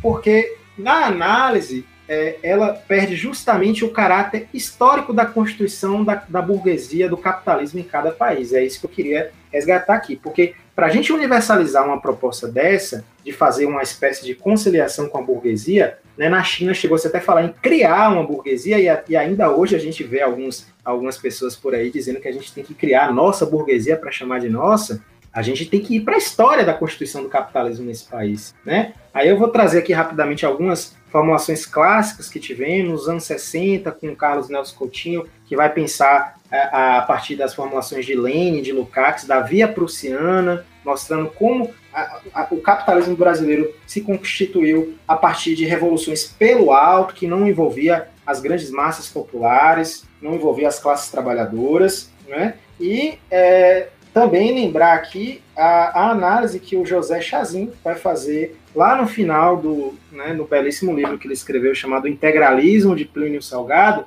onde ele vai mostrar a via de objetivação do capitalismo brasileiro, que ele vai chamar de capitalismo hipertardio ou também via colonial, que seria pensar justamente essa particularidade, essa especificidade do capitalismo brasileiro. E aqui, segundo o Chazin, é, a gente no processo de constituição do capitalismo, assim, ele vai dizer que o que se caracterizaria propriamente o capitalismo é as, as relações é, industriais, a formação da indústria. A indústria aqui a gente não pode confundir é, a indústria com, com a fábrica, né? A indústria, é, essas, relações, essas relações industriais, a indústria enquanto categoria está pensando aqui muito mais nessa especificidade, nessa introdução do trabalho assalariado, nessa é, separação né, que Marx vai falar, as expropriações que vão acontecer, né, e de separação dos trabalhadores dos seus meios de produção, é, com a, a tendência da, da, da, exploração, da extração de mais-valia. E aí o Chazin vai mostrar como o capitalismo brasileiro ele se constituiu a partir de fora. Né? É, ele vai trazer o conceito de é, economia é, de colonial para pensar esses momentos aí onde não havia é, propriamente um domínio do capital industrial, que seria para ele o capital propriamente específico da, do capitalismo, mas ele vai mostrar quanto esse processo se deu sem se deu né, em um momento histórico onde as grandes burguesias já tinham feito suas revoluções. As, as burguesias, por exemplo, de países como Alemanha, Itália, Japão, né, por exemplo, tinham feito um processo tardio de industrialização tiveram que entrar com muita agressividade nas disputas né, territoriais interimperialistas, né? E o Brasil e alguns outros países de extração colonial vão, se, vão entrar nesse jogo das nações aí capitalistas ainda mais tarde, né? Então, assim, resumindo, o que o, que o Chazin, vários autores né, no marxismo brasileiro vão apontar é que a burguesia brasileira ela não se constitui enquanto uma classe é, vamos dizer assim, uma classe para si, uma classe interessada né, do desenvolvimento do capitalismo brasileiro. Né? Eu julgo que esse foi um dos grandes erros da, né, do, da, do próprio PCB nos, nos anos 50, por exemplo, nos anos 60, que deu margem para uma conciliação de classes com a burguesia, que abriu espaço, por exemplo, para o próprio golpe militar. Né? Eu, costumeiramente, eu, eu, eu, eu tento fazer essa análise de forma mais enriquecida, porque esse período histórico, às vezes, é, é ele é feito de forma, analisado de forma bastante simplória, né, como se é, só houvesse pessoas ingênuas que não estariam atentas às possibilidades da burguesia. Um autor clássico aqui do, da, desse período nacional democrático, que é o Nelson Werneck Sodré, ele estava ciente, por exemplo, que a burguesia brasileira, ela quase sempre estava interessada em e a reboque das, das grandes burguesias internacionais. Então, para finalizar, né, essa estratégia nacional libertadora, ainda que ela é que a gente tenha que pensar da importância de vários países de ter, né, de ter conseguido a sua independência formal, né, mas o que a gente tem que pensar é a dependência econômica, é como essa, é como esses, mesmo alguns países que passaram por esse processo de libertação nacional tiveram né, continuaram num, num, intenso processo de dependência econômica, e o Brasil é um deles. A burguesia brasileira, classicamente, historicamente, ela, ela nunca foi interessada, né, é, propriamente, né? Claro, eu não posso dizer que a burguesia é de uma forma homogênea, a gente sabe existiam frações, existiam até perspectivas de um capital, é, de uma burguesia industrial que tinha algum interesse em desenvolvimento da indústria nacional, mas quase sempre, em vários momentos, ela estava muito mais preocupada com as, as demandas, ou, ou melhor, com as. É, preocupado que as massas populares se interessassem muito né, por esses ganhos, né? até por uma questão de é, impossibilidade mesmo, né, de é, conseguir lucros, a burguesia nacional, alguns autores, por exemplo, o Rui Mauro Marini, vai falar de uma superexploração da força de trabalho como uma especificidade é, do capitalismo brasileiro. Enfim, são várias as, as formas da gente pensar essa particularidade do capitalismo Brasil e é, esses autores que eu trouxe apontam né, muito mais para uma crítica da burguesia nacional. Então, assim, quando a gente vê alguns que ainda hoje, né, eu citaria aqui, é, enfim, algumas figuras do PCdoB, por exemplo, que né, vão, vão assumir essas teses nacional-libertadoras, né, ou a própria, a própria, o próprio PT, os partidos é, que estão no campo democrático popular, que apostaram né, nessa burguesia, nessa conciliação, e aí a gente vê o que, que aconteceu. Né? Então, é, essa, essa, essa, essa ênfase que Losurdo dá nas estratégias de nacional é, de libertação nacional, e aqui no Brasil podemos pensar esse projeto nacional democrático, já apontou os seus limites. E aí, pra, pra, até para concluir, para dialogar um pouco com o que André trouxe, isso não quer dizer que não existam questões nacionais, questões, por exemplo, de, de soberania tecnológica, uma série de questões, mas que não vamos resolver nos limites da sociedade capitalista. Né? Então, eu acho que há aí, de certa forma latente, uma possibilidade de extrair de Losudo leituras reformistas e conciliadoras e que a gente tem que ter bastante cuidado e criticidade na hora de ler. É, leituras que inclusive são utilizadas hoje por alguns partidários dele, vários, melhor dizendo, né, para defender uh, posturas reformistas, posturas colaboracionistas dentro dos seus uh, respectivos partidos e organizações, enfim. Romulo, eu queria pongar nisso que você falou sobre a questão da, da do, da estratégia do PCB e tal, estratégia nacional geral, da identidade social, é, quando eu discutia com as pessoas que hoje são favoráveis a uma tese similar a essa, usavam fala estratégia do proletariado alemão é colar com a burguesia alemã contra os partidários do antigo regime monárquico. E ele justifica isso porque, principalmente Engels, depois, no artigo é, que escreve pós-morte Marx, chamado Marx e a Gazeta Renana, e a Nova Gazeta Renana, de 1848 a 1849, se não me engano, é, escreve isso em 1830, por aí. Ele justifica essa estratégia, ele fala que a burguesia tinha capacidade de ter os partidários desse, dessa monarquia norte-prussiana e o proletariado não teria ainda. E é interessante quando você menciona a tese do Chazin da via colonial, do capitalismo, porque o Chazin, ele pega do Coutinho uma modificação do... Quem leu no Lenin, foi até o Lenin lá ver qual é o conceito do conceito de via do Lenin. Quem foi até o Lenin ler lá o que ele está chamando de caminho prussiano e caminho nem clássico, é norte-americano, é, ele fala de uma, de uma questão de como o capitalismo se realiza no campo. É o capitalismo agrário. E só tem duas opções mesmo, que um é o caminho norte-americano, que é o que você não tem uma oposição, seja porque não existe de fato, seja porque ela foi eliminada, que é o caso da França e dos Estados Unidos, não tinha latifúndios nos Estados Unidos, e no caso da França, não tinha latifundiário para defender o latifúndio, porque foi para a guilhotina. Então, tchau e benção. E tem o caminho prussiano, do qual você tem esse latifúndio, e esse latifúndio é reformado e não revolucionário.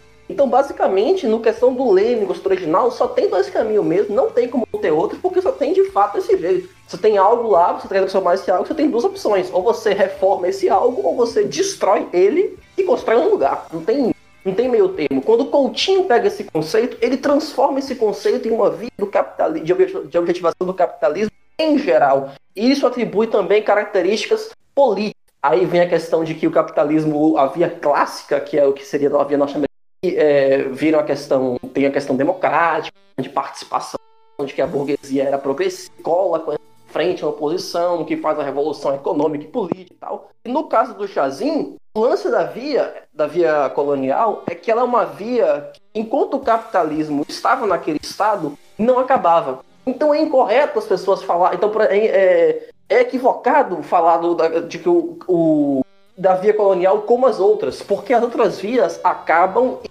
parem o capitalismo de alguma maneira. Ainda que um capitalismo tardio, ainda que um capitalismo é, de, de vanguarda, como é o caso da Inglaterra, da França, das clássicas. Porque o lance da via colonial é que quanto mais ela se realiza, mais ela continua.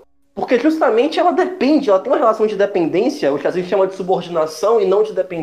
Ele declara isso porque não quer ser confundido com a teoria de FHC, mas a gente pode chamar assim, vamos chamar assim por causa do Rui Mauro, porque a ideia é basicamente muito similar, vamos dizer a mesma. Não tenho esse conhecimento tão aprofundado do Rui Mauro para fazer uma afirmação nesse ponto, mas é basicamente. Mas existe uma dependência e que, portanto, quanto mais aquele se precisa, mais incompleto ele fica. Ele, ele, o Chazinho fala que ele é completo em completude. E é justamente por esse caráter da burguesia que não faz nenhum sentido utilizar esse trecho do manifesto como sustento teórico. Porque, ao contrário da Alemanha daquela época, a burguesia daqui não tem a menor capacidade de realizar o que, o que Marx e Engels achavam que a burguesia alemã tinha capacidade de fazer, que é se revoltar contra o suposto antigo regime. Aqui não tem sequer mais um antigo regime para se revoltar, porque o escravismo já foi, já foi por uma transição pelo alto passado para o escravismo, seja colonial, a la Gorender, seja colonial, la Sodré, ele já foi passado para o capitalismo. É justamente é um, é um, erro teórico também, não só de análise da, da, da, da, de leitura do Brasil. É um erro de você de aplicação. As duas situações simplesmente não, não são sequer comparáveis. Exa exatamente, Ciro. É, e, e, você trouxe muito bem aí. É, o Chazin chega, inclusive, a dizer que o nome em si não é nem o mais importante. O mais importante é o que ele está tentando mostrar, que é isso que você que você trouxe. O capitalismo brasileiro ele se completa em sua incompletude. Poderíamos dizer que eu acho que ele até cita, ele fala assim, incompletável, né, mas eu acho que o que você trouxe é até mais preciso. Completa em sua incompletude então não tem mais o que desenvolver de capitalismo. Ou melhor, o desenvolvimento, como você falou, para a gente até parafrasear é, um, um, termo aqui, é, seria o desenvolvimento do subdesenvolvimento, ainda que, enfim, não quero entrar muito nesse. É, André Gilder Frank, o desenvolvimento do capitalismo dependente é o desenvolvimento do próprio subdesenvolvimento. Exa exatamente. Então eu acho que a gente tem que ter muita atenção com isso, porque enfim, já foram é, muitas é, comprovações históricas aí, e, enfim, já temos análises muito, muito, enfim, análises refinadas para não cair nesse erro que você falou, que é de uma aplicação, né, uma aplicação formalista é, da teoria que constitui né, um erro. Muitas vidas trazer. perdidas. Exatamente, não é só um Muitas erro vidas perdidas, muito histórico, muito histórico negativo. Muito. Bom, argumento... você ter tocado nisso aí, Ciro, porque é uma coisa que me, me preocupa muito, assim, sabe? Porque o pessoal acha. É uma coisa que, que tem que ser dita. O movimento comunista, os comunistas, não têm direito de errar. Porque quando, quando erra, não é basic, não é só um, um, um erro que vai trazer efeitos negativos pessoalmente e individualmente para as pessoas envolvidas naquele processo. São erros que vão conduzir para prejudicar, inclusive acabar com a vida de muitas pessoas. Né? E, e além disso, falando do, do, dos próprios comunistas, da própria militância comunista, dos próprios revolucionários, quer queira, quer não, gente, militância é tempo de vida. Você seguir uma linha errada dentro de uma estratégia revolucionária não significa só um erro de condução política, é tempo de vida perdido e as pessoas não têm tempo para perder. Então, assim, é... a gente não tem o, o direito de ficar errando, errando e errando, como se a gente fosse ter todo o tempo do mundo, toda a, a eternidade para ficar tentando e errando o tempo inteiro sem nunca é, sem nunca fazer uma autocrítica, sem nunca reavaliar, sem nunca fazer uma crítica destruidora, uma, crítica demolidora dos nossos próprios erros. É porque acha que ai, porque isso é autofagia, porque isso é autofobia, é, o pessoal fala, ah, não, tem que fazer crítica, mas a crítica, só que a crítica tem que ser construtiva, a crítica não pode ser autofágica. Só que toda crítica é uma crítica demolidora. Você vai estar, tá, quer queira, quer não, destruindo aquilo que você está criticando. Então, assim, né? Se a gente defende um socialismo que é um socialismo científico, ele tem que ser, quer queira, quer não, crítico. Ele vai ter que ser, uma hora ou outra, demolidor dos nossos próprios, das nossas próprias experiências também. É assim, a gente, claro, tem que é, reconhecer a, as conquistas, a, as vitórias que o nosso movimento tem, mas a gente também não pode simplesmente passar por cima, passar pano, varrer para debaixo do tapete os, os erros históricos e, e, insistir nesses erros para piorar, né? Insistir nesses erros. É, é como Acho que foi em algum, algum episódio que a gente gravou, não sei, ou se foi alguma coisa que eu assisti, que o cara disse que essas pessoas que ficam defendendo essas teses anacrônicas, essas ideias anacrônicas, elas são como. Uh, como alguém que fica tentando fica tentando apertar num, num botão de um elevador que nunca abre, entende? Ele fica ali eternamente é, insistindo naquela tarefa infrutífera ali, porque ele acha que só por ele estar tá insistindo naquilo ali, eventualmente aquilo vai dar fruto, aquilo ali vai dar certo. Ficar insistindo no. insistindo em erro que para além de não, não conquistar o que você quer politicamente, tá desperdiçando tempo e vida de muitas e muitas pessoas. É, enfim.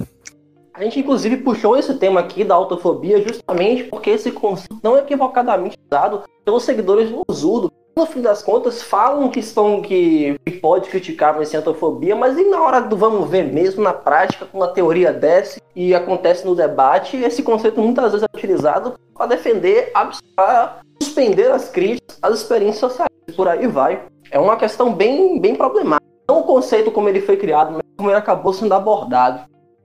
É, eu, eu, eu, eu, eu falaria o seguinte, né? Eu acho que, a, é, eu acho que o Gabriel ele trouxe uma questão importante aí, que é para não cometermos os mesmos erros, né? Eu acho que os comunistas, eles é, também são humanos, eles é, é, eventualmente e muitas vezes vão errar. O próprio Hegel dizia né, que o medo de errar é o, é o medo da própria verdade. Eu acho que a gente não tem que ter medo de errar e medo da verdade, mas é se for, não é cometer o mesmo erro e a gente já tem um balanço aí muito muito proveitoso para a gente fazer para não estar tá caindo né, nesses erros. Eu acho que Gabriel fala aí de um voluntarismo, né, que muitas vezes ocorre, e Ciro fala aí de um, de um conceito que, que não é o primeiro conceito da história, que ele, no, na, quando ele vai se. Às vezes os conceitos se deslocam e às vezes se transformam no próprio oposto, né, numa espécie de inversão dialética, e, e esse conceito de, né, de autofobia ele pode ser usado é, nesse sentido, né, de é, é, bloquear a crítica. Eu acho que nesse ponto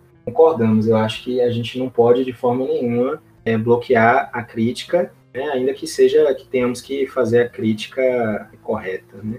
E você quer algo mais autofágico, mais autofóbico do que processo de silenciamento da crítica que acaba por varrer os próprios revolucionários que ajudaram a construir um processo revolucionário, mas que por qualquer motivo que seja tenha alguma crítica, alguma posição à condução e você simplesmente silencia essas vozes e isso não é autofobia? Complicado, né?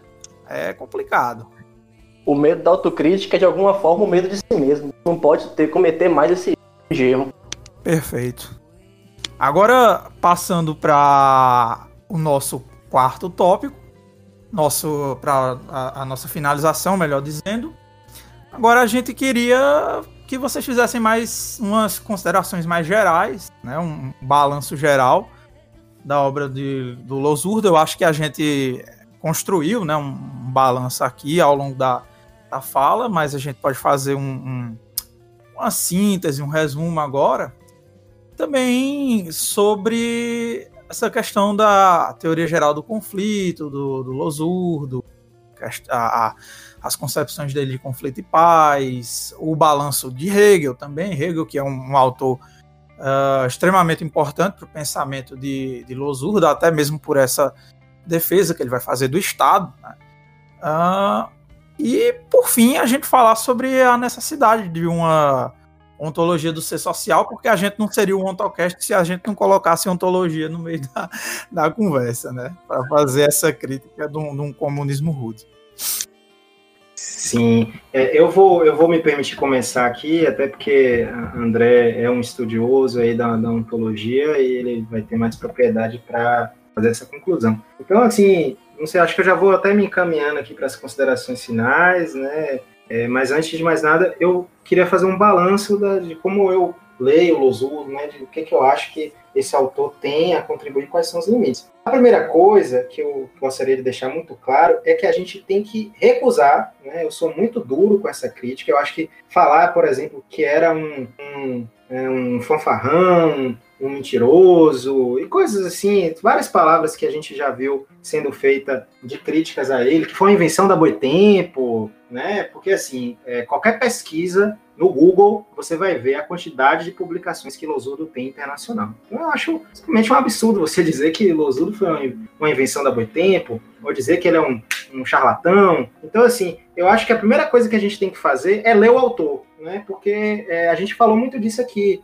Né? Como é que a gente vai fazer uma crítica se a gente não lê o autor? E eu percebo que Losurdo é um autor muito conhecido e pouquíssimo lido. Né? A primeira coisa que eu gostaria de dizer é isso. Né? E Losurdo, antes, de, antes de, da gente é, de ter se tornado uma polêmica no Brasil, era um autor que circulava muito no Brasil, que foi lido uns teóricos assim que não são nem um pouco que não é, não se confundem com reabilitação de Stalin, pessoas como Leandro Conde, como Carlos Coutinho e outros ainda é, que, que, que dialogavam com o autor. Enfim, Losudo não é um autor que nasceu hoje, né? é um autor que escreveu é, mais de 30 livros, mais de 200 artigos, tem uma, uma produção extremamente volumosa e profícua. Então, é, é um autor que vale a pena ser lido. Né? pontuando isso e pontuando todos os aspectos positivos que a gente já trouxe, eu queria falar aqui e fazer um balanço crítico, né? E o primeiro deles é que eu acho que assim, Losurdo,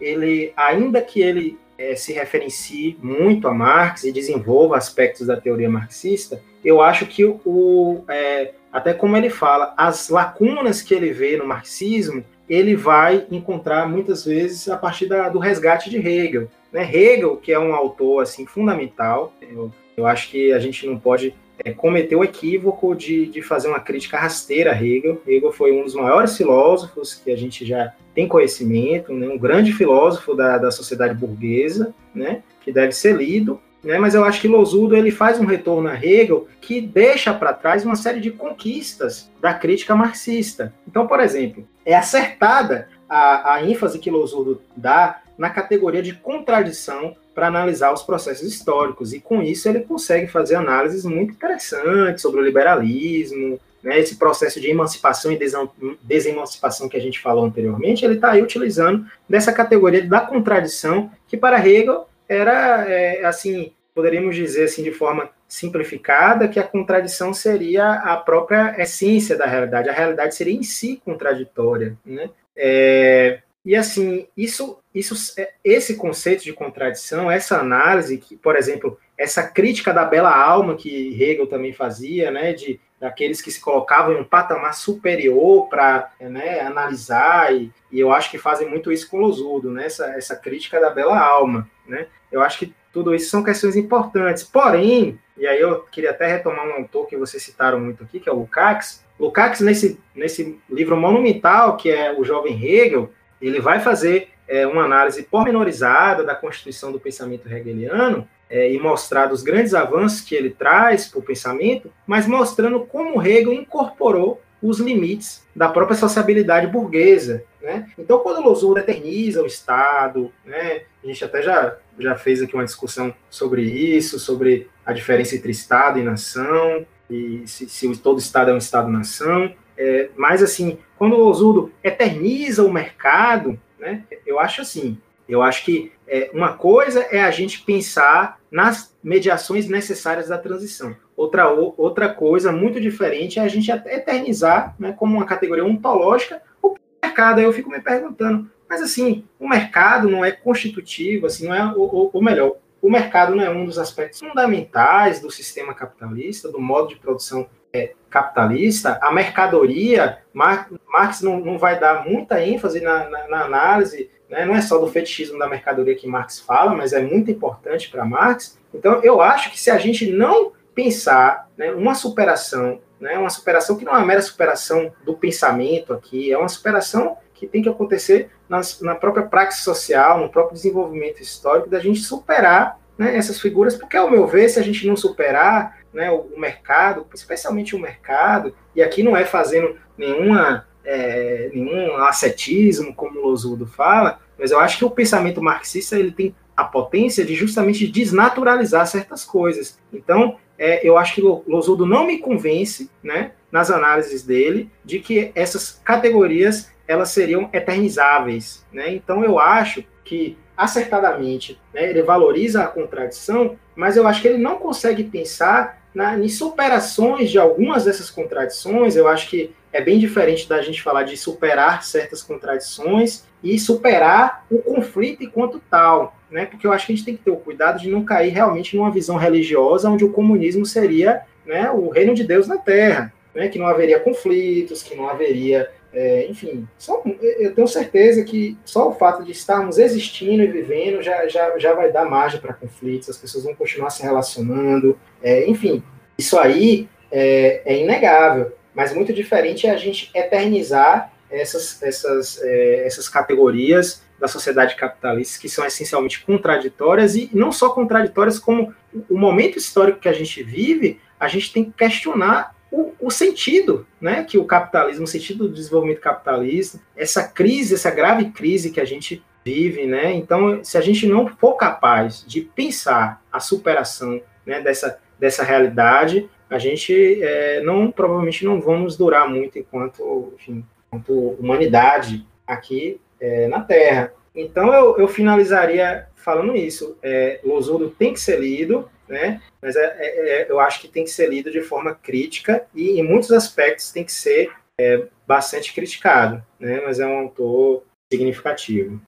É, eu faço de Rômulo, das palavras de Rômulo, as minhas palavras, né? Eu acho que o proposta do é, ela também pode ser um, um, uma forma de entender uma outra forma de encarar autores, correntes filosóficas, porque é como eu falei em outro momento, né? a gente está em uma, uma situação histórica né, do, do marxismo no Brasil, onde ele se colocou castrado né, por conta de 30, 40 anos de hegemonia de um tipo de forma organizativa que é, tirou um pouco é, o próprio caráter, é, ou, as categorias mais fundamentais do marxismo para um, um projeto específico de, de, de, conciliação de classes. A gente viveu uma, uma derrota histórica muito grande a partir de 1991 mas com certos declínios né, dessas forças políticas é, e, e, com a possibilidade, com a crise é, chegando no Brasil, né, das contradições ficaram abertas, né, marxismo vem buscando se reorganizar, mas com algumas limitações. E eu acho que uma delas é uma certa forma de abordagem das teorias entre si, das obras de, de, é, de indivíduos entre si, de pesquisadores entre si, que parte de uma ideia parcialmente correta para chegar num, numa perspectiva muito complicada, na, na minha opinião. É, de que, veja, existe numa certa tradição das humanidades no Brasil uma ideia de que linhas canônicas são intocáveis, né? Quem é você para criticar qualquer coisa de Kant? Quem é você para criticar isso? Isso falando da minha área de filosofia. Quem é você para criticar, fazer qualquer crítica a Hegel? É, mas o oposto, eu acho que está muito vinculado também a um tempo histórico que a gente está vivendo, que tem um, um, conjunto de determinações, não sei se é, o tipo de sociabilidade que se dá nas redes sociais, o fato de que a gente tem uma subjetividade voltada, alguns autores vão falar, né, como uma subjetividade de desempenho, né, uma certa gestão liberal, ou liberal, né, é, empresarial da própria figura, faz com que o espaço público, né, e isso é uma coisa que se manifesta em vários campos da, da do, do, debate político brasileiro, uma, numa uma visão que busca normalmente é, enfrentar um, um, um, autor ou para abraçar como um dogma ou para destruí-lo, né? Hoje em dia tem uma coisa que a gente vem chamando da, da cultura do cancelamento e tudo mais. É, é a, a extrema-direita também usa de artifício nesse sentido. Eu acho que a esquerda marxista tem que aprender com o tipo de balanço crítico tradicionalmente é feito, né, é, pelos autores marxistas, fazer o que a gente está fazendo agora do Losurdo, de entender que o Losurdo ele tem suas contribuições e não é pelos limites dele que a gente tem que jogar fora essas contribuições. Então, o próprio Losurdo entendia, e aí que eu entro nessa questão da ontologia do ser social. Ele fala isso, né, num artigo que foi traduzido recentemente aqui no Brasil, que é o Hegel, Marx e Ontologia do Ser Social, de uma limitação dele mesmo, né? Ele, ele percebe nele na esquerda, de modo geral, uma dificuldade de uma de, do enfrentamento, né, de uma perspectiva teórica de fundo que encare o ser né, categorias fundamentais da, vamos dizer assim, da realidade do real e mais especificamente do ser do ser social, né? Essas questões de conjunto, de fundamento, que, como eu tentei é, analisar mais cedo, né, por uma perspectiva lucaxiana, permeia o próprio Losurdo, né, por ele ter esse momento no texto dele histórico-genético bem limitado, né, capa da capacidade de enxergar a gênese e a trajetória histórica é, do liberalismo, é, do, do movimento de não violência, é, da, das experiências socialistas século XX, mas a dificuldade que ele tem de fazer um, uma, um, esse momento né, abstrativo sistematizante, de tentar pegar um saldo disso, ver como se articula né, os vários particulares né, em algo mais geral, algo mais totalizante, né, as legalidades tendenciais que surgem a partir daí, é algo que faz com que ele, muitas vezes, positive o existente, né, não consiga tirar né, dessa imediaticidade né, os fenômenos né, que ele vai observando.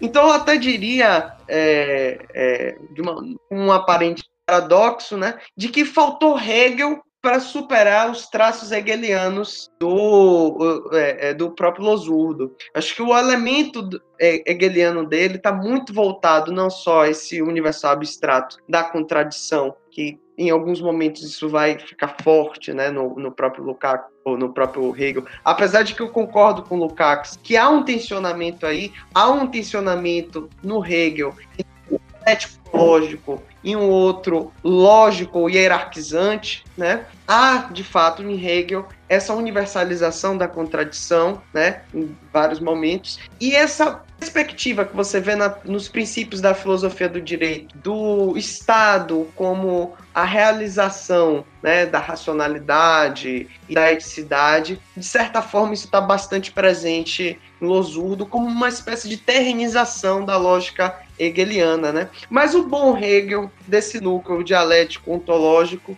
poderia ser uma ferramenta a ser apropriada, né? não no sentido como a gente vê às vezes no, nos próprios é, é, fundadores né, do marxismo, Marx e Engels, né, de tentar, com aquela analogia que eles fazem, né, de, de, do, do materialismo de cabeça para baixo, né, é, colocar o, o, o Hegel de pé, né, ou seja, ternificar as teses, né, da lógica hegeliana, não é bem isso, né? A partir de um balanço que é, retire, fazendo uma, uma teoria autônoma, né? Esses elementos progressivos de Hegel, você pode pensar, né, em ferramentas de análise, né, que conseguem tirar os, o, os fenômenos a serem é, utiliza, é, é, pesquisados dessa imediaticidade, dessa datidade, que não consegue pegar o vínculo, o nexo efetivo né? E aí muitas vezes não consegue, ah, com isso, né? Losudo caindo nessa armadilha, não consegue enxergar ele que é,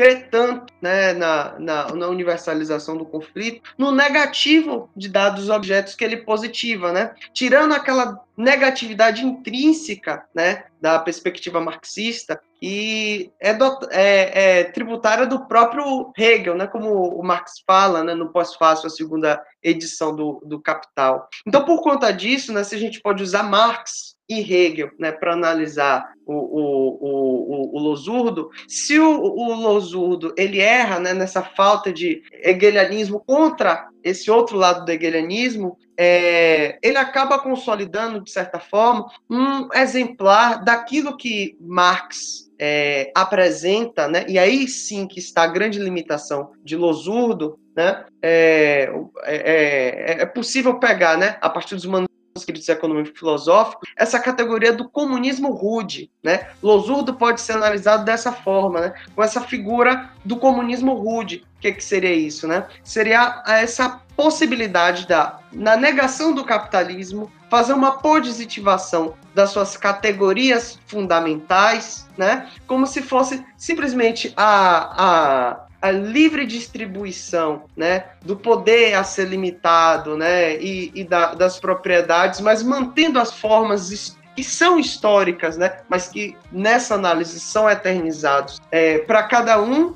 né, pronto, se, estaria, se, se seria feito né, uma transição completa para o marxismo, né? E isso faz com que na ontologia, né, ingênua de Losurdo, que se sabe ingênua, né? Porque há uma ontologia, sempre haverá uma ontologia espontânea, né? O, o caso é se você consegue articulá-la sistematicamente, coerentemente e, claro, in, intimidade com o movimento efetivo do objeto, né? Como ele tem essa ontologia espontaneamente ingênua e sabidamente assim, ele ontologiza, né? E isso nas próprios, nos próprios questionamentos de, de Losurdo nesse artigo sobre ontologia do ser social, você vê que ele, ele essencializa, né? As categorias como o mercado, é, o, o próprio Estado, e assim você vê as limitações do, do, do, autor. Mas isso não elimina né, a importância relativa né, da categoria da, da autofobia, da crítica ao messianismo voluntarista, né, que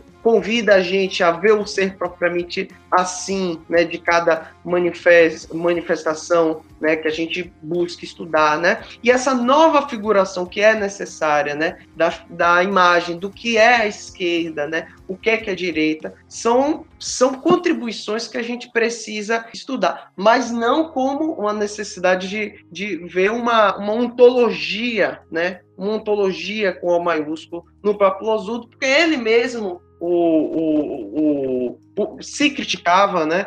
Por conta dessa lacuna. Então a gente não pode tentar encontrar isso no próprio, no próprio autor, porque ele, não só porque ele mesmo diz, né? Porque o próprio Marx fala, né? Que a gente tem que ser é, desconfiado da, da, da validade é, inconfundível, né, da, da sempre válida fala, né, que uma pessoa faz sobre ela mesma, né. Mas é necessário estudar esse autor, né? Fazendo esse balanço crítico. E é esse balanço crítico que tem que ser tarefa da esquerda, né? Estudar a si mesma e os outros fenômenos, tendo como objetivo é, entender as categorias do objeto analisado e não essa luta entre individualidades, entre é, correntes que se fetichiza e que se coloca como uma uma é, uma, uma, um fim em si mesmo, né? E isso é válido, inclusive, para aqueles que colocam Losurdo como se fosse o, o Messias né, do, do marxismo,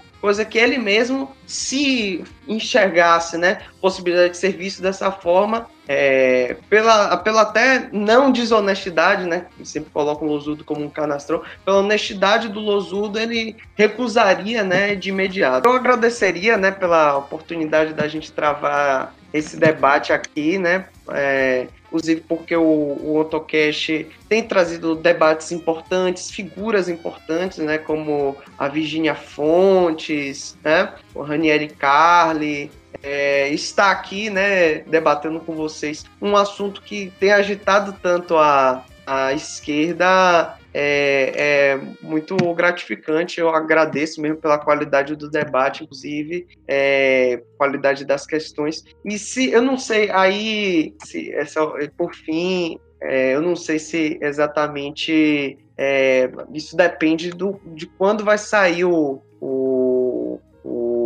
podcast, mas eu gostaria de divulgar um, um, evento que vai acontecer. Os 200 anos de Frederick Engels, né, que está sendo puxado pela Federal de Sergipe. Vai ser um evento bacana, vai ter mesas com Antônio Carlos Mazeus, Zé Paulo Neto, a Marina Gouveia. E dentro desse evento vai ter uma, talvez, talvez seja a parte mais importante do evento, né? Vai ter uma homenagem à Lívia Cotrim, né? Que foi uma importante marxista e lucatiana brasileira que faleceu prematuramente, né? No ano passado, em 2019, e vai ser um evento é, que vai ser tocado pelas filhas da Lívia Cotrim, né? A Ana Cotrim, a Vera Cotrim. Assim, então é só isso mesmo. Agradecer mais uma é isso, eu também gostaria de agradecer muitíssimo ao convite de Gabriel, é, as perguntas que foram feitas, assim, esse debate que foi muito proveitoso e, e rico, é, a mediação de Ciro também, e também a, a, oportunidade de estar aqui debatendo com, que é um grande camarada meu, que é o André, né, e, e é isso, é, é, uma honra estar aqui nesse, é, nesse podcast, como o André já falou, né, figuras muito importantes aí que já passaram por aqui, eu espero que, a, que tenhamos conseguido contribuir aí com, com esse debate para que ele possa ser enriquecido. Né? É isso.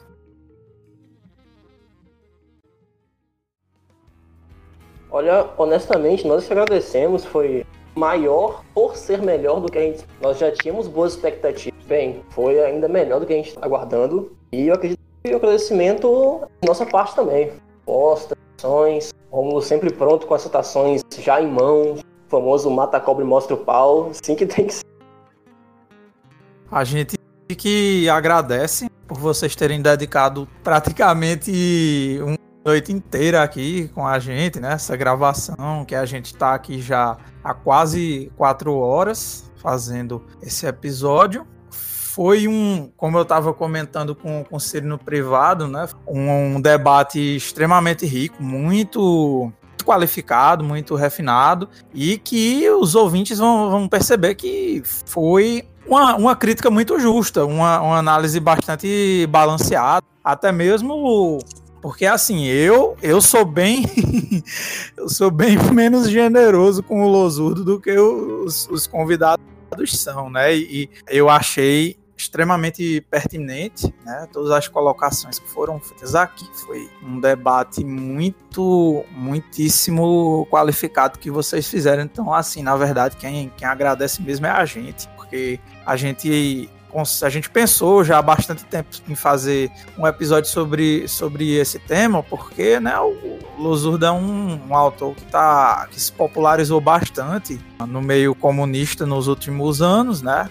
É, como vocês disseram, claro, não foi a Boitempo que criou o Losurdo, mas é inegável que hoje ele se tornou um autor muito mais popular que a editora Boitempo, claro, tem, tem sua tem o seu dedo nisso, né? E que é um autor que, como a gente falou aqui no episódio, ele tem uma, uma, série de, uma série de contribuições importantíssimas, mas que também tem uma série de equívocos, como a gente, que a gente colocou aqui, que tem que ser colocados em, em balanço, né? E eu acho que vocês fizeram esse balanço de uma forma extremamente qualificada, extremamente rigorosa e eu tô muito feliz da gente ter feito esse episódio. Ficou, assim, acima das minhas expectativas, né? Eu faço das palavras do Ciro as minhas. Foi, é, inclusive, muito melhor do que eu esperava. E olhe que eu já esperava que ia ser um episódio muito bom. Desde, desde o momento que vocês me mandaram o, o roteiro, eu já achava que seria muito bom e foi melhor ainda. Então, a gente que agradece. Maravilha, maravilha. Então é isso.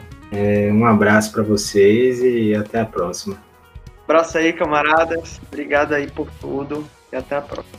E obrigado também a vocês, ouvintes, por terem acompanhado essa nossa série especial sobre Domênico Losurdo. Espero que vocês tenham gostado de mais esse especial do OntoCast. Nos vemos no próximo episódio. Um bom momento a todos.